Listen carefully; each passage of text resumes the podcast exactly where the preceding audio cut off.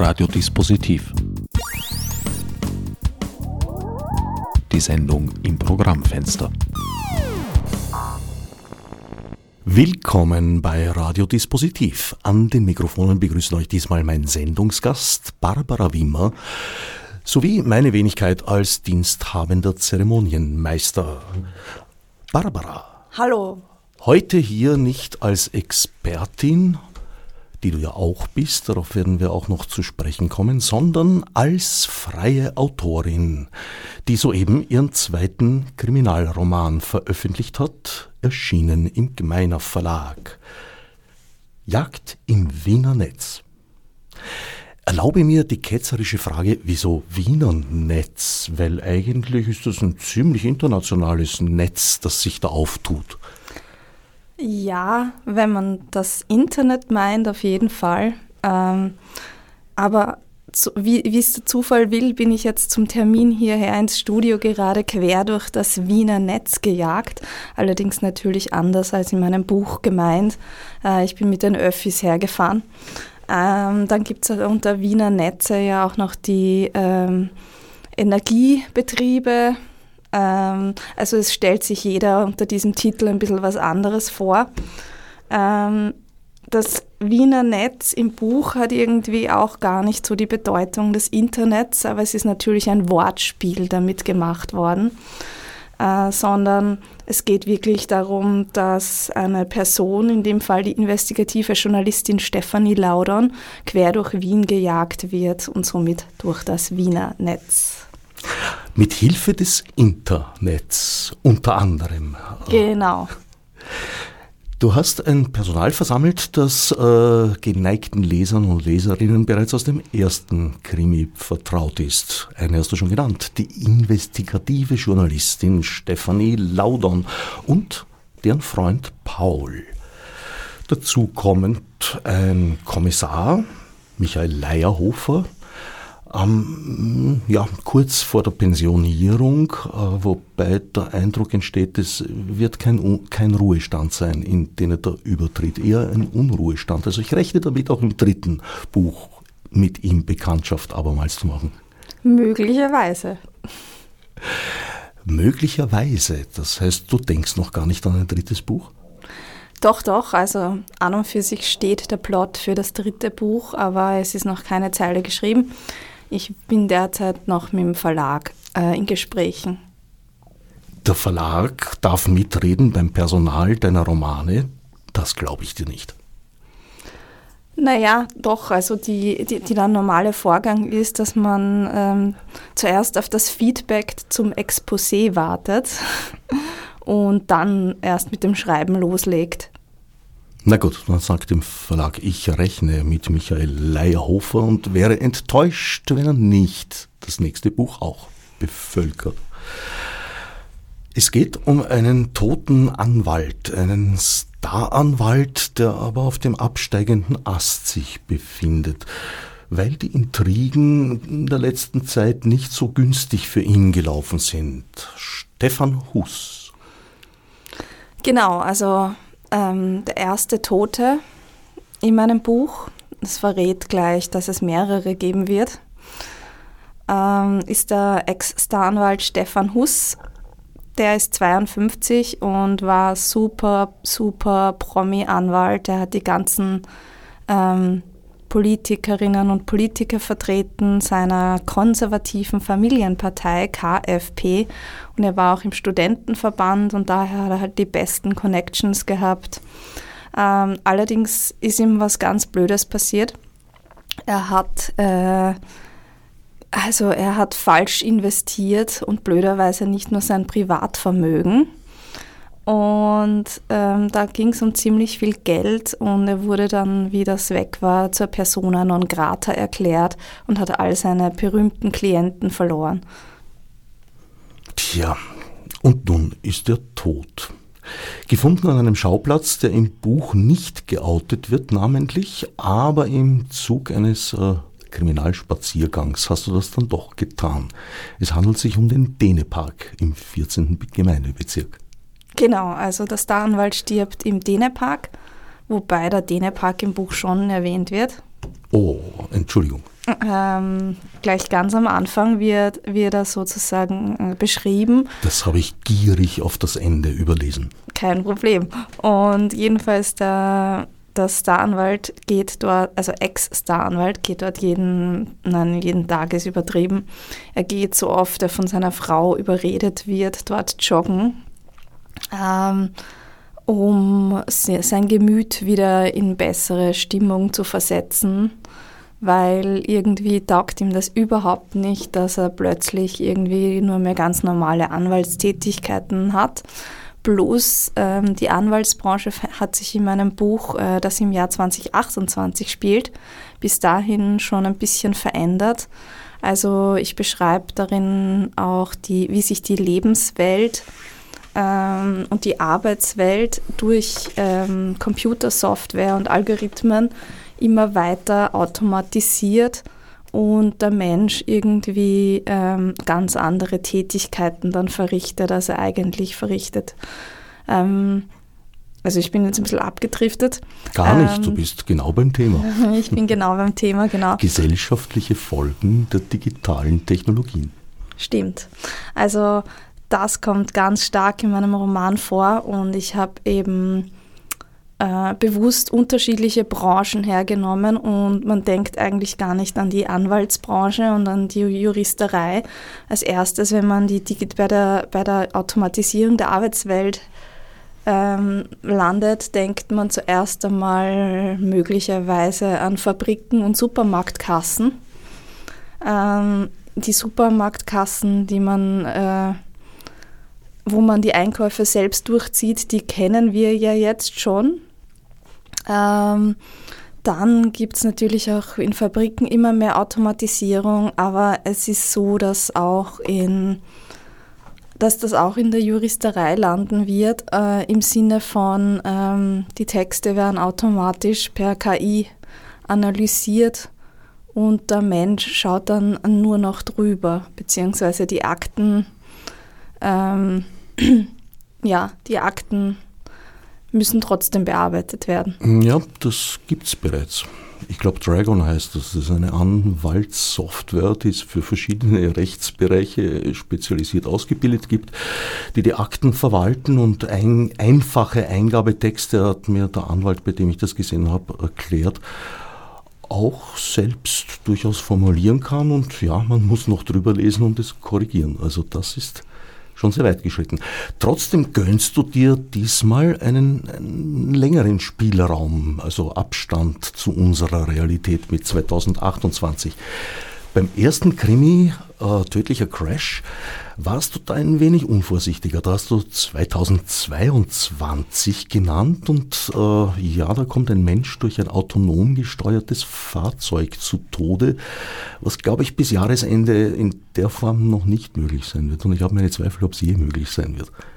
Ja, das ist ein guter Hinweis. Also ähm, Tödlicher Crash, mein allererster Kriminalroman, der auch im Gmeiner Verlag erschienen ist, ähm, spielt im Jahr 2022 im November, also in wenigen Monaten. Mhm. Und ähm, da kommt eben der Finanzminister der Republik Österreich in einem selbstfahrenden Auto ums Leben. Und ähm, ja, das wird nichts. Also es war natürlich ein Zukunftskrimi, er ist vor zwei Jahren offiziell erschienen. Jetzt ist er ein Gegenwartskrimi und eigentlich ist es super spannend, was davon jetzt irgendwie wahr geworden ist und was nicht. Und der Aspekt ist einer, der nicht wahr geworden ist, was äh, allerdings total leicht erklärbar ist. Also wie ich diese Idee zu dem Krimi hatte, also zu tödlicher Crash, ähm, befanden wir uns im Jahr 2015. Ähm, also der hat eine etwas längere ähm, Entstehungsgeschichte gehabt, weil 2015 ähm, habe ich die Idee gehabt, 2016 habe ich dann einmal mit dem Schreiben begonnen, 2017 habe ich die erste Version überarbeitet und 2018 hatte ich dann den Verlag. Ähm, ich hatte mehrfach ähm, ja, also es hat einfach eine gewisse Zeit gedauert. Beim ersten Roman ist das durchaus verständlich und üblich, ähm, dass, also weil es ist nicht so, dass man sagt Hallo, man ist Autorin und dann warten 15.000 Verlagshäuser auf, genau auf dich und genau auf deine Idee. Äh, da gehört schon ziemlich viel dazu, ähm, äh, bis dieser Prozess, also bis man den richtigen Verlag gefunden hat. Das kann Jahre dauern. Bei einem Zukunftsroman halt super optimistisch. Ähm, jedenfalls ähm, im Jahr 2015 gab es einen richtig großen Hype um selbstfahrende Autos. Ähm, wie ich die Idee hatte, ähm, wurde gerade ein, ein, ein erstes Connected Car gehackt, ganz prominent wurde da von ähm, Charlie Miller gezeigt, ähm, wie er während des Fahrens die Bremsen manipuliert hat und ähm, auf der Autobahn. Also es war natürlich alles so safe, dass niemand wirklich ums Leben kam. Das war jetzt ein offiziell, ähm, wie soll ich sagen, ein offiziell erlaubter Hack, kein in gesicherter Umgebung. In gesicherter Umgebung, genau.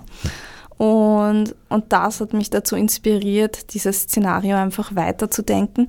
Und eben durch den Hype um Connected Cars, damals waren die Versprechungen, alle 2020 wird es äh, selbstfahrende Autos geben für alle. Also die waren super optimistisch und super, super safe sozusagen. Das haben irgendwie alle gesagt. Also es war nicht einer, sondern von, von, das war nicht nur Elon Musk, der das Ganze ja noch immer sagt, dass dieses Jahr noch sein erstes ähm, autonomes Auto mhm. auf den Markt kommen soll, sagt er seit zehn Jahren jetzt. Na, es fliegt immerhin schon ein autonomes Flugobjekt durchs Weltall von ihm. Und ja, äh, aber das mit den autonomen Autos, äh, mit der Vollautomatisierung, das wird jetzt tatsächlich so schnell bis gar nie passieren. Wahrscheinlich, also die Fachexpertinnen und Experten sagen gar nie. Und zwar wird es einfach nie so sein, dass ein Auto wirklich alles in jeder Situation safe erkennt. Es wird, es wird solche Systeme geben, die teilweise Sachen an vorgefertigten Strecken erkennen, beziehungsweise es gibt ja schon autonome Autos und Taxis. Die fahren immer dieselbe Strecke ab und die kennen sie. Da sind die Bodenmarkierungen gut. Da, da ist immer dasselbe, dieselbe Szenario, da laufen auch keine anderen Leute meistens durch die Gegend, beziehungsweise wenn, dann wissen die schon, dass da jetzt auch autonome Autos fahren. Und das sind so ganz kurze Strecken, so kurze Taxi-Rides und in wirklich fixer Umgebung, wo die Software genau auf diese Umgebung angepasst ja, ist. Versuch in der Seestadt ist aber meines Wissens wieder eingestellt worden. Ich sehe eigentlich ein ganz anderes Problem äh, als ein technisches. Die technischen Probleme ließen sich in den Griff kriegen. Ich sehe das Problem der Verantwortung weil äh, wer trägt die Verantwortung äh, bei einem Unfall? Im Extremfall äh, ist dieses berühmte Beispiel äh, die alte Omi und die Schülergruppe. Ich habe keine Möglichkeit mehr zu bremsen. Wen mähe ich nieder? Kann man jetzt sagen, ist ein zynisches Beispiel, aber durchaus realistisch denkbar. Also kommt, glaube ich, manchmal vor. Naja, das war ja der Hintergrund meines Romans. Also es, ist, es war ja auch eine Radfahrerin auf der Straße ähm, das Auto ist dieser ausgewichen. Genau. Ähm, Aber wer übernimmt jetzt im Fall eines Unfalls die Verantwortung? Die Erzeugerfirma wird es nicht tun wollen. Es dem Fahrer oder der Fahrerin aufzubürden, ist eine unmenschliche Aufgabe. Ich habe einmal den Job gehabt, eine Roboteranlage zu überwachen. Das war der anstrengendste Job meines Lebens, weil ich bin Stunden dort gesessen und habe nichts zu tun gehabt, außer dieser Anlage zuzuschauen. Das ist unglaublich anstrengend, dabei aufmerksam zu bleiben. Und in dem Moment, wo eine zweite Person im Raum ist und sich eventuell vielleicht auch noch eine Art Gespräch entwickelt, vorbei, vergiss es, das geht nicht. Also wenn man so eine Regelung trifft, kann die nicht halten. Das, das, das ist undenkbar. Also wen trifft es jetzt? Und wenn neuronale Netze da in der Entscheidungsfindung beteiligt sind, naja, dann ist es per se eine Blackbox. Das heißt, man kann auch nicht herausfinden, warum diese Entscheidung getroffen wurde, des Vehikels. Ich glaube, daran werden sie letztlich scheitern. Ja, das sind gute Argumente. Ähm, das dachte ich eben auch sehr lange Zeit, dass es an diesen Sachen scheitern wird. Ähm, mir wurde aber von Expertinnen und Experten tatsächlich gesagt, dass das eigentlich nur ein total nebensächliches Thema sein soll. Hm. Und ähm, äh, natürlich muss die Firma die Haftung übernehmen und es ist dann Pro das Problem der Firma, wenn sie ihre neuronalen Netze nicht mehr kontrollieren kann und nicht weiß, was die eigentlich tun und das nicht mehr nachvollziehen kann. Naja, Moment, das also ist da Teil wird der die Definition. Verantwortung, Da wird die Verantwortung wieder abgeschoben sozusagen. Äh, beziehungsweise äh, natürlich, es, es gibt ja schon Zulassungen für autonome Autos, in Deutschland zum Beispiel auch schon. Ähm, also es hat sich auf der regulativen Ebene, hat sich in den letzten Jahren tatsächlich was getan. Und ähm, die technologische Ebene ist aber dann doch noch nicht so weit. Ähm, und ähm, diese Vollautomatisierung wird eben gar nicht kommen. Na, schauen wir mal. In zehn Jahren sitzen wir wieder da und werden äh, nachsehen, was passiert ist. Stimmt. Auch diesmal sind natürlich äh, wir haben es schon Eingang durchblicken lassen, technologische Themen äh, wichtig in diesem Roman. Es ist äh, sozusagen die Bühne, auf der alles spielt. Genau, äh, diesmal nicht im selbstfahrenden Auto, sondern in der Arbeitswelt. Es geht um eine Anwaltssoftware, die eine ja, ganz genaue Beobachtung sämtlicher äh, Schritte, die da passieren in, in, in, in der Kanzlei, mit sich bringt. Also Überwachung im feinsten Sinn. Ja. Wäre das überhaupt legal, nach derzeitiger Gesetzeslage einen Mitarbeiter, eine Mitarbeiterin so detailliert zu beobachten und das zu protokollieren? Ja, das ist eine sehr gute Frage. Ähm, es ist tatsächlich grenzwertig, aber es ist nicht komplett verboten. Also die ähm, Arbeitsrechte geben da ziemlich viel Spielraum her. Allerdings bei größeren Betrieben ist es so, dass auf jeden Fall immer bei Überwachung am Arbeitsplatz der Betriebsrat eingebunden sein muss und dass es eine Betriebsvereinbarung braucht. Ähm, Im Fall von der Anwaltskanzlei im Buch ist es jetzt so, das ist eine sehr kleine Anwaltskanzlei. Da ist es wahrscheinlich so, dass man die Zustimmung der Mitarbeiter und Mitarbeiterinnen bräuchte. Ähm, wenn man das denn wirklich so machen wollte, die gibt es im Buch natürlich aber nicht. Also die Mitarbeiterinnen wissen nichts davon und auch in den anderen Firmen wissen sie nichts davon, äh, auch in der Redaktion nicht. Und ähm, also und Überwachung am Arbeitsplatz muss halt natürlich schon gewissen, also es darf nicht über das Ziel hinausschießen, man darf nicht alles überwachen. So ist es nicht.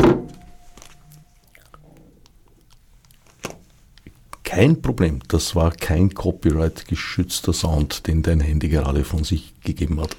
Nein. Insofern haben wir auch keine urheberrechtlichen Probleme.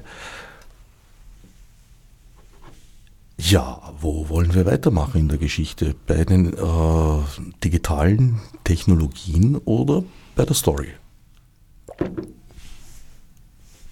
Ich würde sagen, fangen wir mal kurz mit der Story an, weil wir, wir sind jetzt schon urtief irgendwie eingetaucht in die Technologie, aber die Hörerinnen und Hörer wissen eigentlich noch gar nicht, ähm, was am Anfang passiert, also wie der Mord passiert. Ich denke mir, das könnte durchaus auch spannend sein. Also, wie geschieht der Mord? Du hast schon erwähnt, ich habe nämlich so Crime Walks im Dänepark veranstaltet. Also da gab es Spaziergänge zum Originalschauplatz, weil der Stefan Hus ist nämlich nicht in seiner Anwaltskanzlei ums Leben gekommen, sondern eben beim Joggen im Wald. Da könnte man jetzt ganz einfach meinen, das war ein Herzinfarkt naja, war es eben nicht. Und Oder jedenfalls kein äh, auf natürlichem Wege entstandener. Genau. Also kurz gesagt, äh, es wurde ihm eine Substanz verabreicht auf trickreichem Wege, die dann einen Herztod herbeigeführt hat. Und das geht am Anfang eigentlich noch ganz gut durch. Allerdings gibt es am Tatort ein Indiz, dass es doch irgendwie Fremdeinwirkung gewesen sein könnte. Es wird ein Zettel bei dem Toten gefunden. Genau. Es wird ein Zettel bei dem Toten gefunden und diese Stelle würde ich jetzt eigentlich ganz gerne vorlesen, wie das denn passiert ist. Ähm, das ist eine ganz kurze Szene aus Kapitel 2 und Seite 15 im Buch. Also ähm, der Stefan Hus, muss man sich vorstellen, liegt jetzt da auf, mitten auf dem Weg im Dänepark. Und äh, wenn diese Substanz mal wirkt, dann wirkt sie gründlich. Also er ist zu diesem Zeitpunkt schon tot. Wenige Minuten später, nachdem Stefan Huss im Waldstück um den Silbersee zu Tode gekommen war, schlich sich ein Mann, vorsichtig nach links und rechts blickend, an die Leiche heran. Er nahm das Handgelenk von Stefan Huss, an dem er die Apple Watch trug, und checkte darauf, ob noch ein Puls zu sehen war. Kein Puls. Der Mann wischte die Uhr danach präzise mit einem Reinigungstuch ab und drückte dem Opfer einen Zettel in die Hand einen Zettel, auf dem nichts zu sehen war außer einem großen X und auf dem stand 52 Tage.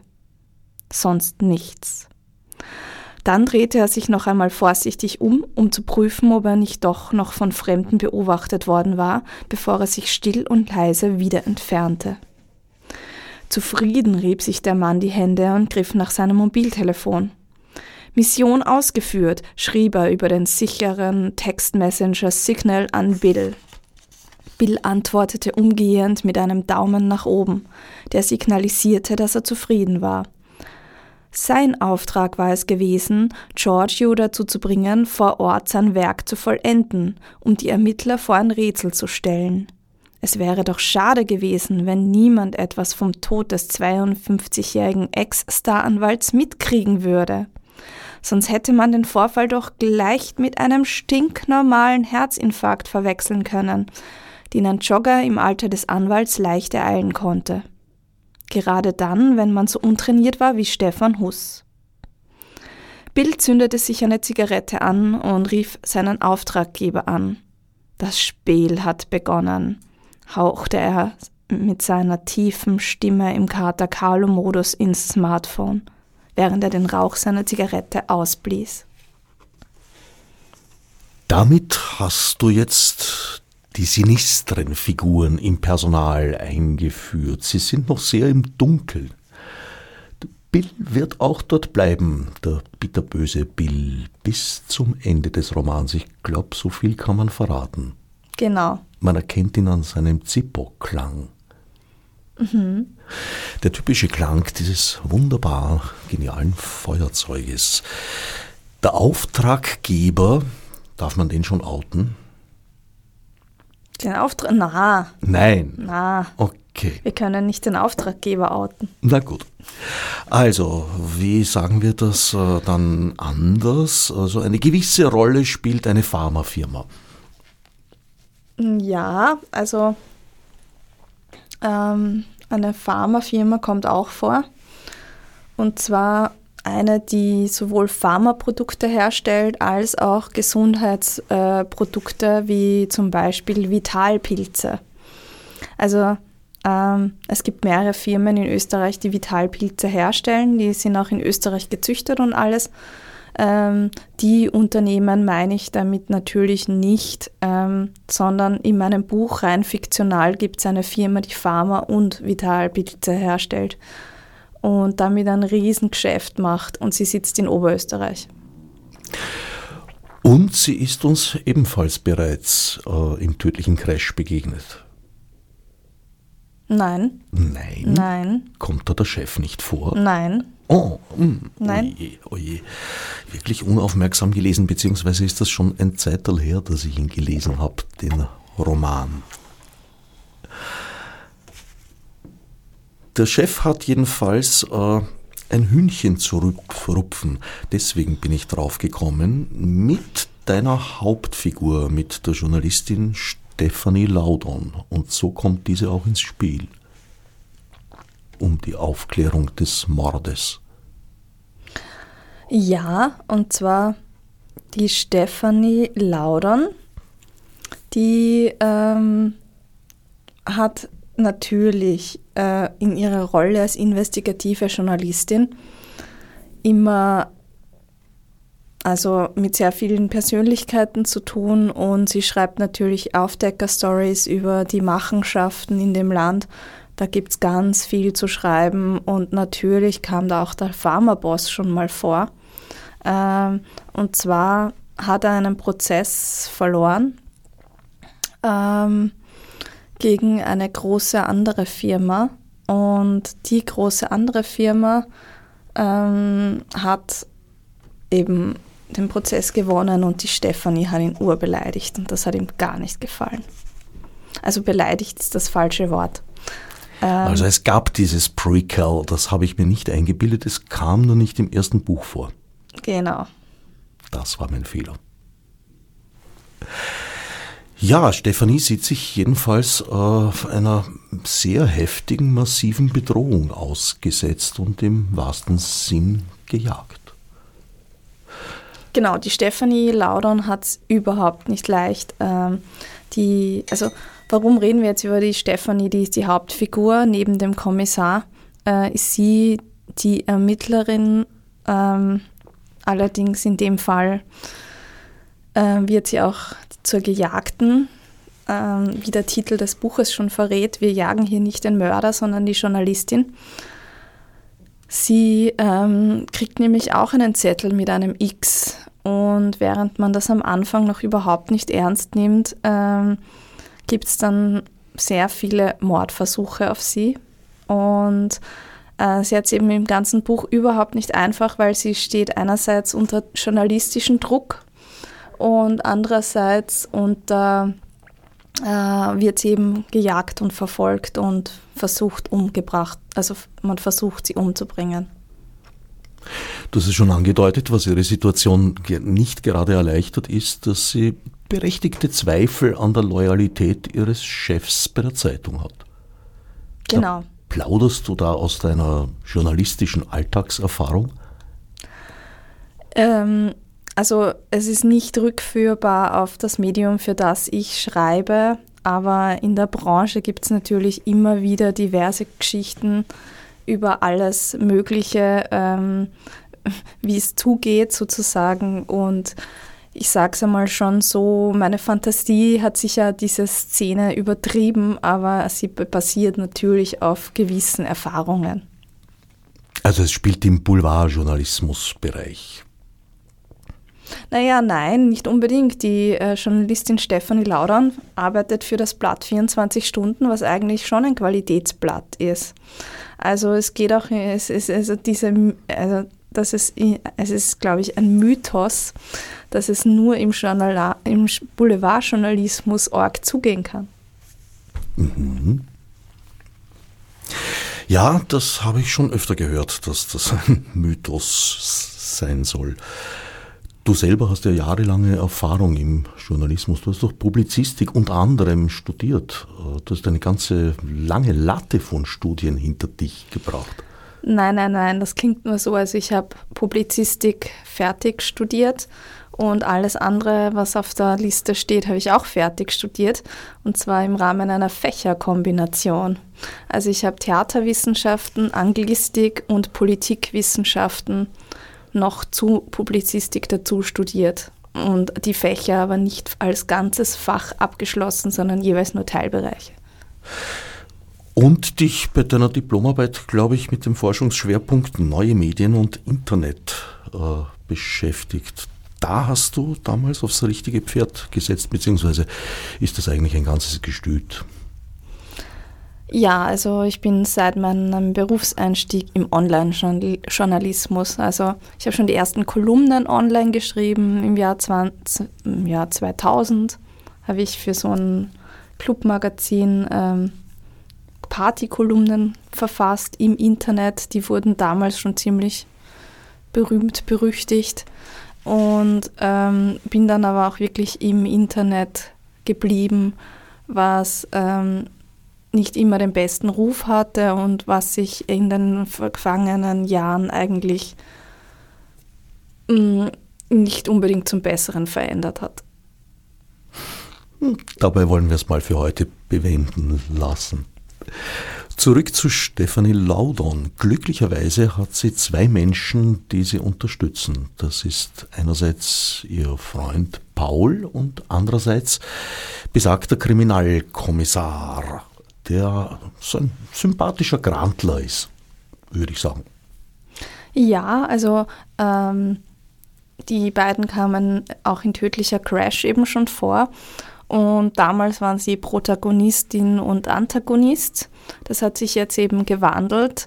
Ähm, der Kriminalkommissar Michael Leierhofer weiß jetzt ganz genau, dass die Stefanie Laudern keinen Schaß erzählt, sondern äh, nimmt das, nimmt ihre Inputs ernst und erkennt auch den Paul Mond.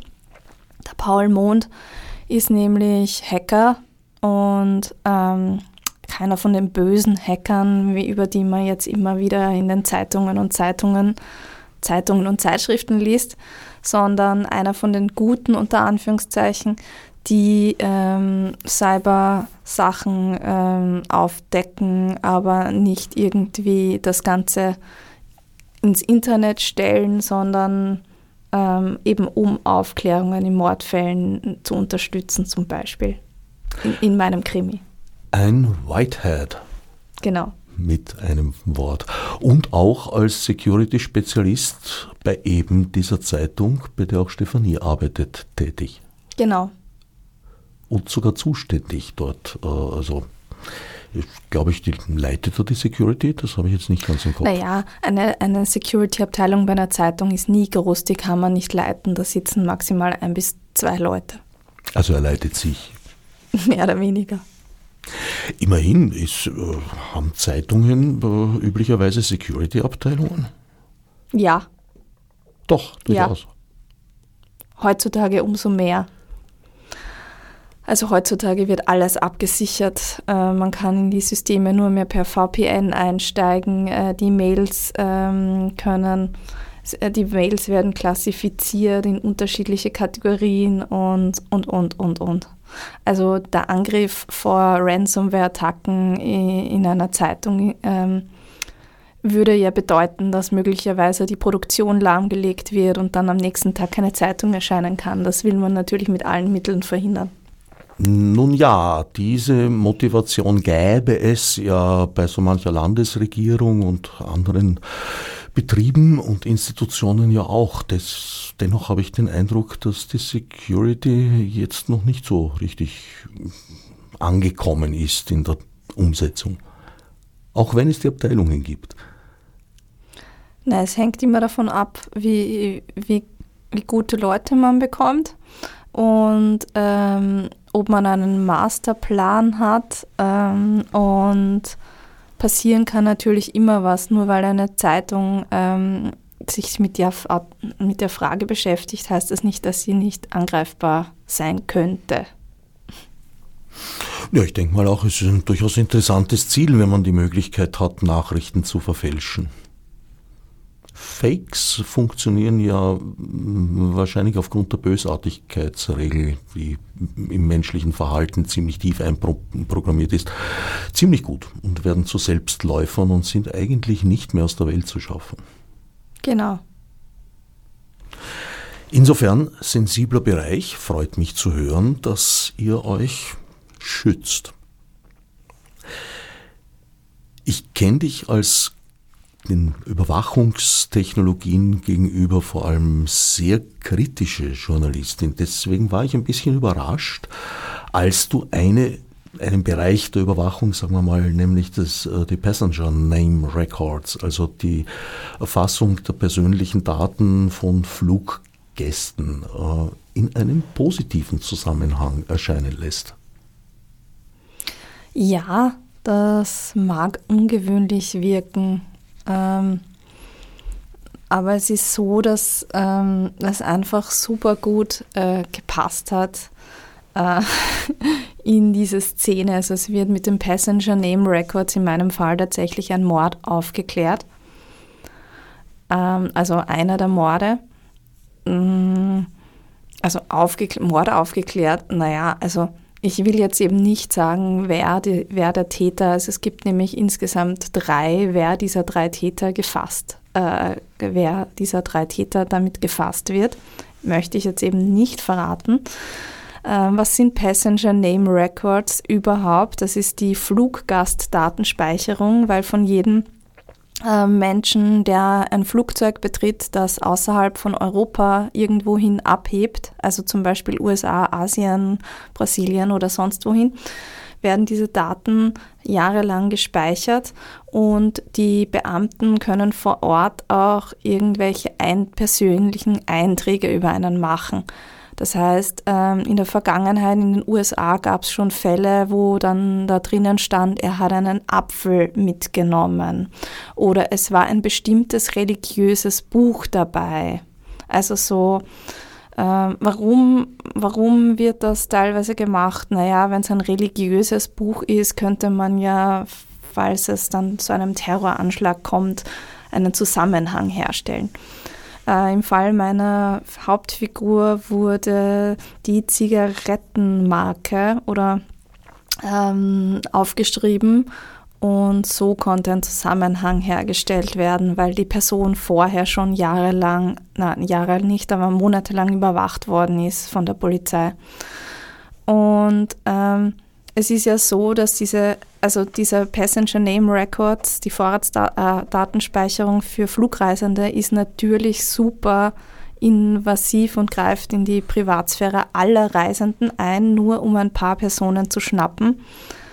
Äh, und äh, das EUGH, also der EUGH hat da vor kurzem auch ein Urteil ähm, geurteilt, dass gewisse Dinge eben nicht erlaubt sind, also dass diese Daten nicht mit einer KI zusammengeführt werden darf und solche Sachen. Oder dass äh, Reisen innerhalb Europas nicht irgendwie überwacht werden dürfen. Und ähm, in meinem Roman komm, wird jetzt tatsächlich ein Täter gefasst, ja. Ähm, es ist aber so, dass das natürlich schon auch passieren kann. Also es werden 500.000 Unschuldige äh, durchleuchtet, aber irgendwann ist einmal das System vielleicht schon nützlich auch. Ja, es ist ambivalent, wie in, in, in vielen Bereichen. Also ich bin zum Beispiel um andere Baustelle, äh, aber eben auch ambivalent zu beurteilen. Ich bin kein Freund davon, äh, meine DNA amerikanischen Firmen zu schicken, damit die mir dann sagen, was für einen Anteil von nordischen oder was weiß ich, was für äh, Menschen ich in meiner DNA wiedergespiegelt habe. Aber auf der anderen Seite lösen sie damit in den Vereinigten Staaten zurzeit nicht wenige sogenannte Cold Cases. Und zwar dadurch, dass sie Mörder, deren DNA sie haben vom Tatort, aber niemanden zuordnen konnten, einfach triangulieren. Da haben sie vor ein paar Jahren einen erwischt, der äh, für mich in vieler Hinsicht erstaunlich, ein Serienmörder. Ein Serienmörder, der ein ehemaliger Polizist war, und genau zu dem Zeitpunkt wusste ich gar nicht, dass das möglich ist, wo er äh, mit seinem Insiderwissen mitbekommen hat, jetzt wird es wirklich gefährlich mit den DNA-Auswertungen. Die Technologien sind so weit ausgereift, dass das äh, sehr brenzlig wird. Ich habe nicht gewusst, dass ein Serienmörder überhaupt äh, psychisch in der Lage ist, äh, aufzuhören. Der hat das getan. Da hat er dann schon Jahre nicht mehr gemordet. Und äh, erwischt haben sie ihn, indem zwei, drei nahe Verwandte von ihm, genau diese genealogischen Programme in Anspruch genommen haben. Und das ist wie bei einer Funktriangulierung. Dadurch haben sie ihn gefunden und tatsächlich dingfest gemacht. Äh, eine Büchse der Pandora. Ja, aber schon allein aus statistischen Gründen halt manchmal auch erfolgreich. Wie es zu beurteilen ist im Einzelfall, hm, ganz schwierig. Also nur im Einzelfall eigentlich. Wie siehst du das? Mm, du meinst die Fluggastdatenüberwachung oder generell Überwachung? Generell Überwachung. Und auch Methoden wie OSINT, also zum Beispiel die meistens mit künstlicher Intelligenz gestützte Auswertung von öffentlich zugänglichen Daten. Also Bildern sehr oft zum ja. Beispiel. Naja, also da gibt es ganz viel, was ähm, klar abzulehnen ist, sage ich jetzt mal. Ähm, zum Beispiel gab es da vor kurzem einen Fall ähm, aus den USA, wo jemand mit einer Software namens Clearview ähm, aus dem Gefängnis geholt wurde oder halt mehr oder weniger ähm, bewiesen wurde, dass er nicht für einen Tod eines anderen verantwortlich war. Er ist auf der falschen Seite im Auto gesessen, er war nicht der Fahrer, hätte aber sonst 15 Jahre ins Gefängnis gehen müssen. Das wurde, ähm, da hat dann ein Anwalt diese Daten bekommen über diese Person, ähm, ähm, die ein Zeuge war. Also äh, und mit der Zeugenaussage konnte man ähm, dann den frei beweisen sozusagen. Und das Ganze funktionierte genau über KI und Gesichtserkennung und künstliche Intelligenz. Und ähm, der war, weil die Datenbank hat halt sämtliche Facebook-Fotos, öffentliche Profilfotos und so weiter gesammelt. Und da war halt ein Foto von ihm dabei und über einen Freund von ihm konnte der dann äh, ausfindig gemacht werden. Also was ist davon zu halten? Ja, das ist eben auch so ein Positivbeispiel, äh, was aber natürlich ganz bewusst von dieser äh, Firma herangezogen wurde, um ihre Software positiv in ein positives Licht zu rücken. Weil was ist mit der Software zum Beispiel das große Problem? Äh, sie hat eine Fehlerquote von 15 Prozent. Das, ähm, das heißt, sie funktioniert nur in 85 Prozent aller Fälle richtig. Und wenn man sich das jetzt vorstellt, dass damit dann äh, das andersrum funktioniert, also dass jemand damit ins Gefängnis gebracht wird, weil er auf einem bestimmten Bild zu sehen ist, in einem bestimmten Szenario, was er eigentlich gar nicht ist und dann dafür eingesperrt wird. Und es gibt so eine hohe Fehlerquote, ähm, dann ist das natürlich mehr als bedenklich und äh, klar abzulehnen. Wobei 15 Prozent jetzt gar nicht so hoch klingt, aber angesichts der hohen Zahl der Fälle. Genau, wenn man sich das dann ausrechnet, wie viele Personen sind das, ähm, es ist ganz schön viel. Also man kann es auch, wenn man, wenn man jetzt, also es ist einer von, es sind eineinhalb Personen von zehn, also es ist schon viel. Jeder, je, bei zehn Leuten kommt mindestens einer unschuldig ins Gefängnis. Also wenn man sich das so vorstellt, ist das gleich was ganz was anderes. Und das ist aber auch schon passiert. Und diese negative Publicity wollen sie jetzt halt wegwischen. Und also das sind wir jetzt halt eben bei einem speziellen Beispiel, aber das ist natürlich die generelle Frage. Also diese Software ist, ist ähm, ähm, die Gesichtserkennungssoftware ist natürlich auch, wen kann die schlechter erkennen? Das sind Menschen, ähm, die farbig sind, es sind Frauen, es sind, also sie ist sexistisch und rassistisch und ähm, weil sie zu wenig Bilder von diesen Gruppen halt hat, so auf die Art. Und dadurch kann sie nicht gut genug, hat sie die nicht gut genug trainiert und das lässt sich aber nicht einfach lösen, indem man ihr mehr Daten gibt. Ich glaube, dass äh, jede künstliche Intelligenz äh, äh ein Bias, wie man es sozusagen hat, äh, äh, wie man sagt, hat. Äh, es ist halt nur ein Unterschied, in welchem Bereich sie eingesetzt wird. Und in dem Moment, wo es um, um, um Personen und um Menschen geht, ja, sollte man sehr vorsichtig umgehen damit. Genau, also es gibt natürlich Einsatzszenarien, in denen kann eine KI ähm, unterstützend helfen.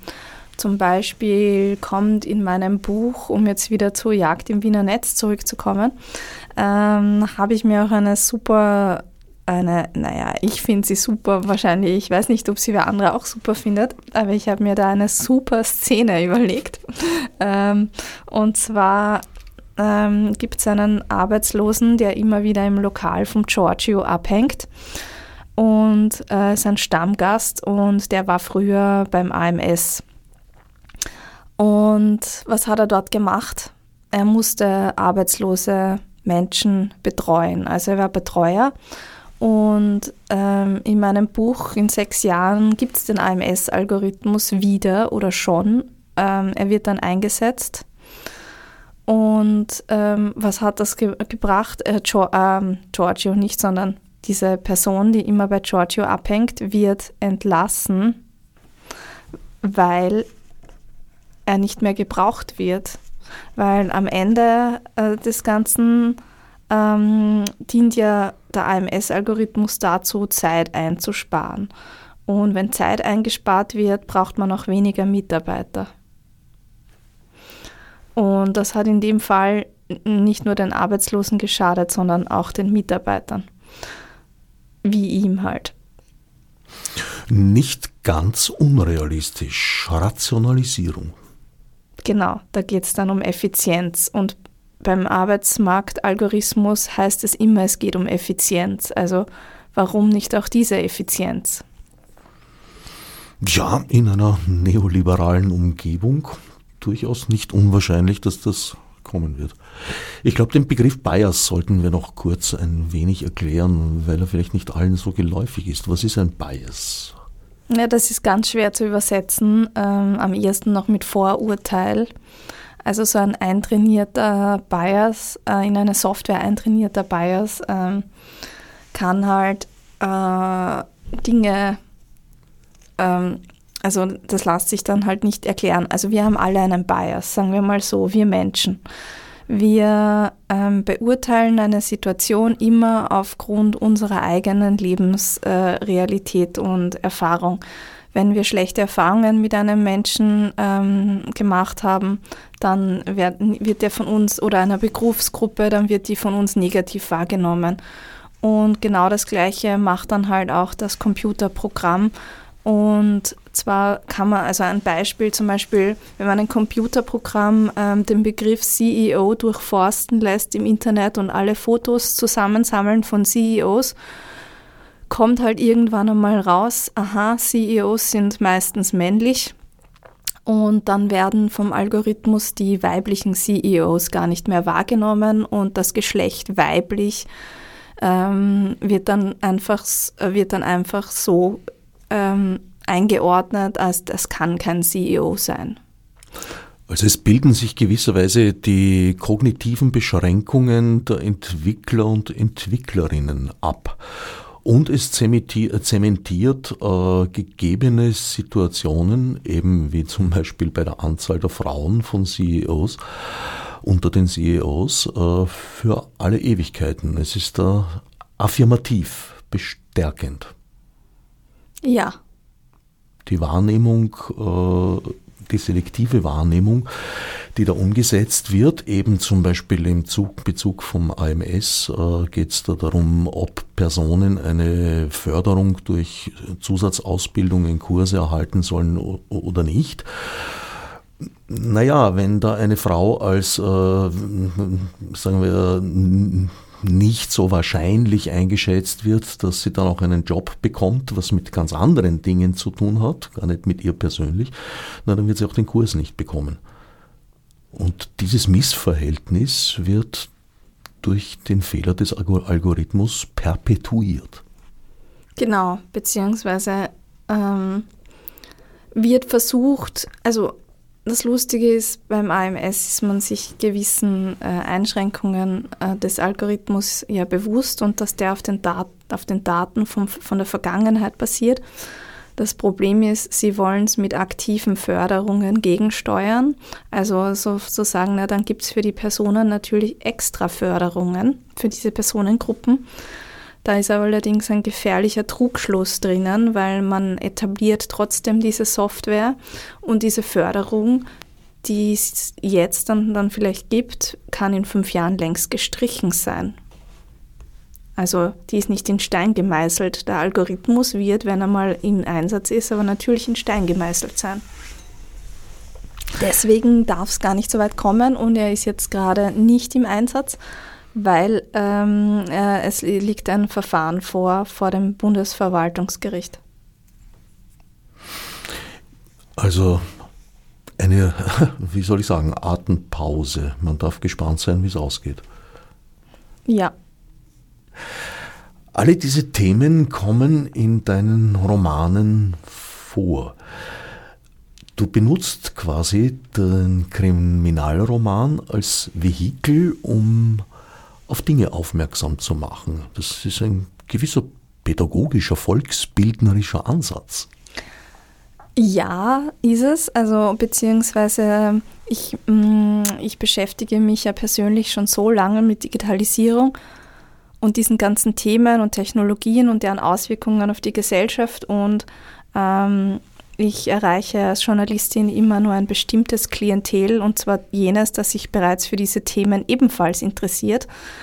Und über das Genre Krimi ähm, ist es so, dass ähm, ich da einige Leserinnen und Leser erreichen kann, die sich nicht damit beschäftigt haben bis jetzt und es dann vielleicht aufgrund des Buches tun, plus jene, die sich bereits damit beschäftigen, ähm, die denken dann über manche Dinge im Nachhinein anders nach als vorher und ähm, denen wird, wird dann die Auswirkung klarer, was auf uns zukommen könnte, wenn man bestimmte Dinge nicht einfach klarer reguliert.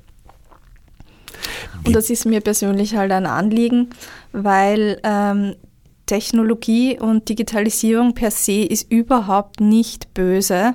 Es ist weder gut noch böse, ähm, sondern komplett neutral. Es ist einfach das, was wir damit machen, macht den Unterschied. Das gilt nicht nur für digitale Technologien, das gilt auch für ein Messer zum Beispiel. Natürlich. Ich will auch gar nicht sagen, dass ich die einzige Autorin dieser Welt bin, die ähm, gesellschaftliche Themen aufgreift. Im Gegenteil, das macht eigentlich so gut wie jeder und ist eigentlich gar nichts Besonderes. Naja, doch, finde ich schon. Es ist äh, gerade beim Kriminalroman äh, der erste, den ich so, so kennengelernt habe, oder wo ich das bemerkt habe, bewusst, liegt wahrscheinlich an mir, war Henning Mankell, der in seinen Wallander Romanen die schwedische Gesellschaft porträtiert. Und ich war mal einen Monat in Stockholm und tatsächlich habe ich auf viele Fragen bei Mankell dann eine Antwort gefunden. Das ist auch eine Form von, von, von gesellschaftlicher Beobachtung, die halt anhand des Plots bekommt. Aber bei dir kann man sich neben der spannenden Story so äh, quasi nebenbei eben ja, auf Stand bringen lassen der technologischen näheren Zukunft. Ja, wenn man nicht gerade so wie bei den selbstfahrenden Autos total daneben liegt, na.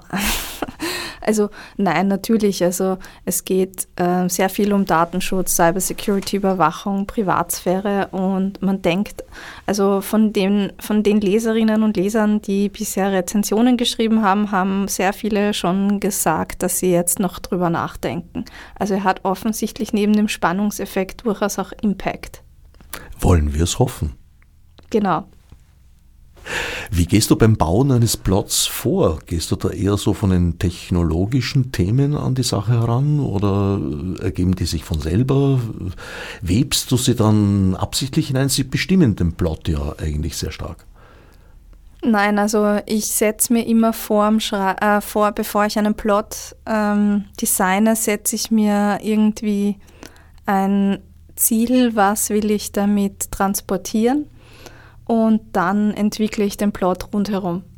In, meinem, in dem Fall dieses Buches ist es super komplex gewesen, weil da stand eigentlich die Überwachung am Arbeitsplatz und in der Arbeitswelt und die fortschreitende Automatisierung und KI in der Arbeitswelt im Vordergrund, wollte es aber nicht so nach außen transportieren, sondern eben, dass die Leute da dann erst beim Lesen so draufkommen. Und das, war, das ist richtig schwierig. Also du legst die Themen fest und erst dann muss jemand sterben. Genau. In Dänemark, ich habe übrigens nachgeschaut, wer Däne war. Ja, August Däne. August Däne, ja. Ein Konditor. Ja, Gründer der später äh, Demel genannten K&K Hofzuckerbäckerei. Wien.at bezeichnet es als äh, Naturlandschaft, da bin ich nicht so sicher. Es sind die Reste eines Parks, der Ende des 18., Anfang des 19. Jahrhunderts angelegt wurde. Ja, es ist schon eine ziemliche Naturlandschaft. Also es ist ein, ein wilder Park, kein gepflegter. Der wilde Teil des Parks gewesen, weil es ist, ist ja nur ein Rest, glaube ich. Das ist da oben beim, bei den Steinhofgründen. Mm, ja, da gibt es auch einen und dann noch am Satzberg drüben beim Silbersee, wo, wo mein meine Leiche gefunden wird. ein schönes, großes, naturnahes, sagen wir mal, Areal. Ja, und dort in der Nähe hat eben der Stefan Hus gewohnt. Und wohnt noch seine Witwe, wie wir erfahren. Es ist gar nicht so leicht, über einen Kriminalroman zu sprechen, ohne zu viel zu verraten. Das stimmt. Aber bei dir habe ich die Möglichkeit, dann ebenso über die Themen zu reden und damit den Plot auch doch ein bisschen einzugrenzen. Hoffe ich. Und vor allem auch neugierig zu machen. Jagd im Wiener Netz zu haben, im gut sortierten Buchhandel, auch natürlich im Internet und erschienen im Gemeiner Verlag. Nähere Informationen erhält man auf deinem neuen Website.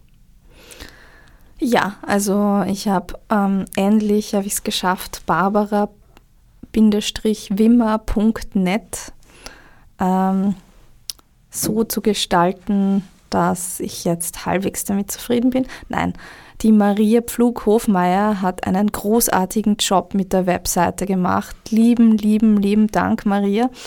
Ähm, sie hat mir eine richtige Autorinnen-Webseite gebastelt, wo es auch alle Termine zu finden gibt, die noch folgen. Es gibt noch zwei Lesungstermine in Wien und auch einen in Oberösterreich. Die in Wien sind am 11. Ähm, Oktober beim Thalia W3 Landstraße und am 12. Oktober in der Kriminacht Wien. Und am 7. November gibt es auch noch in der Nähe von Linz in Leonding eine Lesung. Damit sind wir leider wieder einmal am Ende der Sendung angelangt. Mein Studiogast war, ist gerade noch Barbara Wimmer, das besprochene Buch Jagd im Wiener Netz, erschienen im Gemeiner Verlag. Als Margot mit Monesi. Fichte subsidiar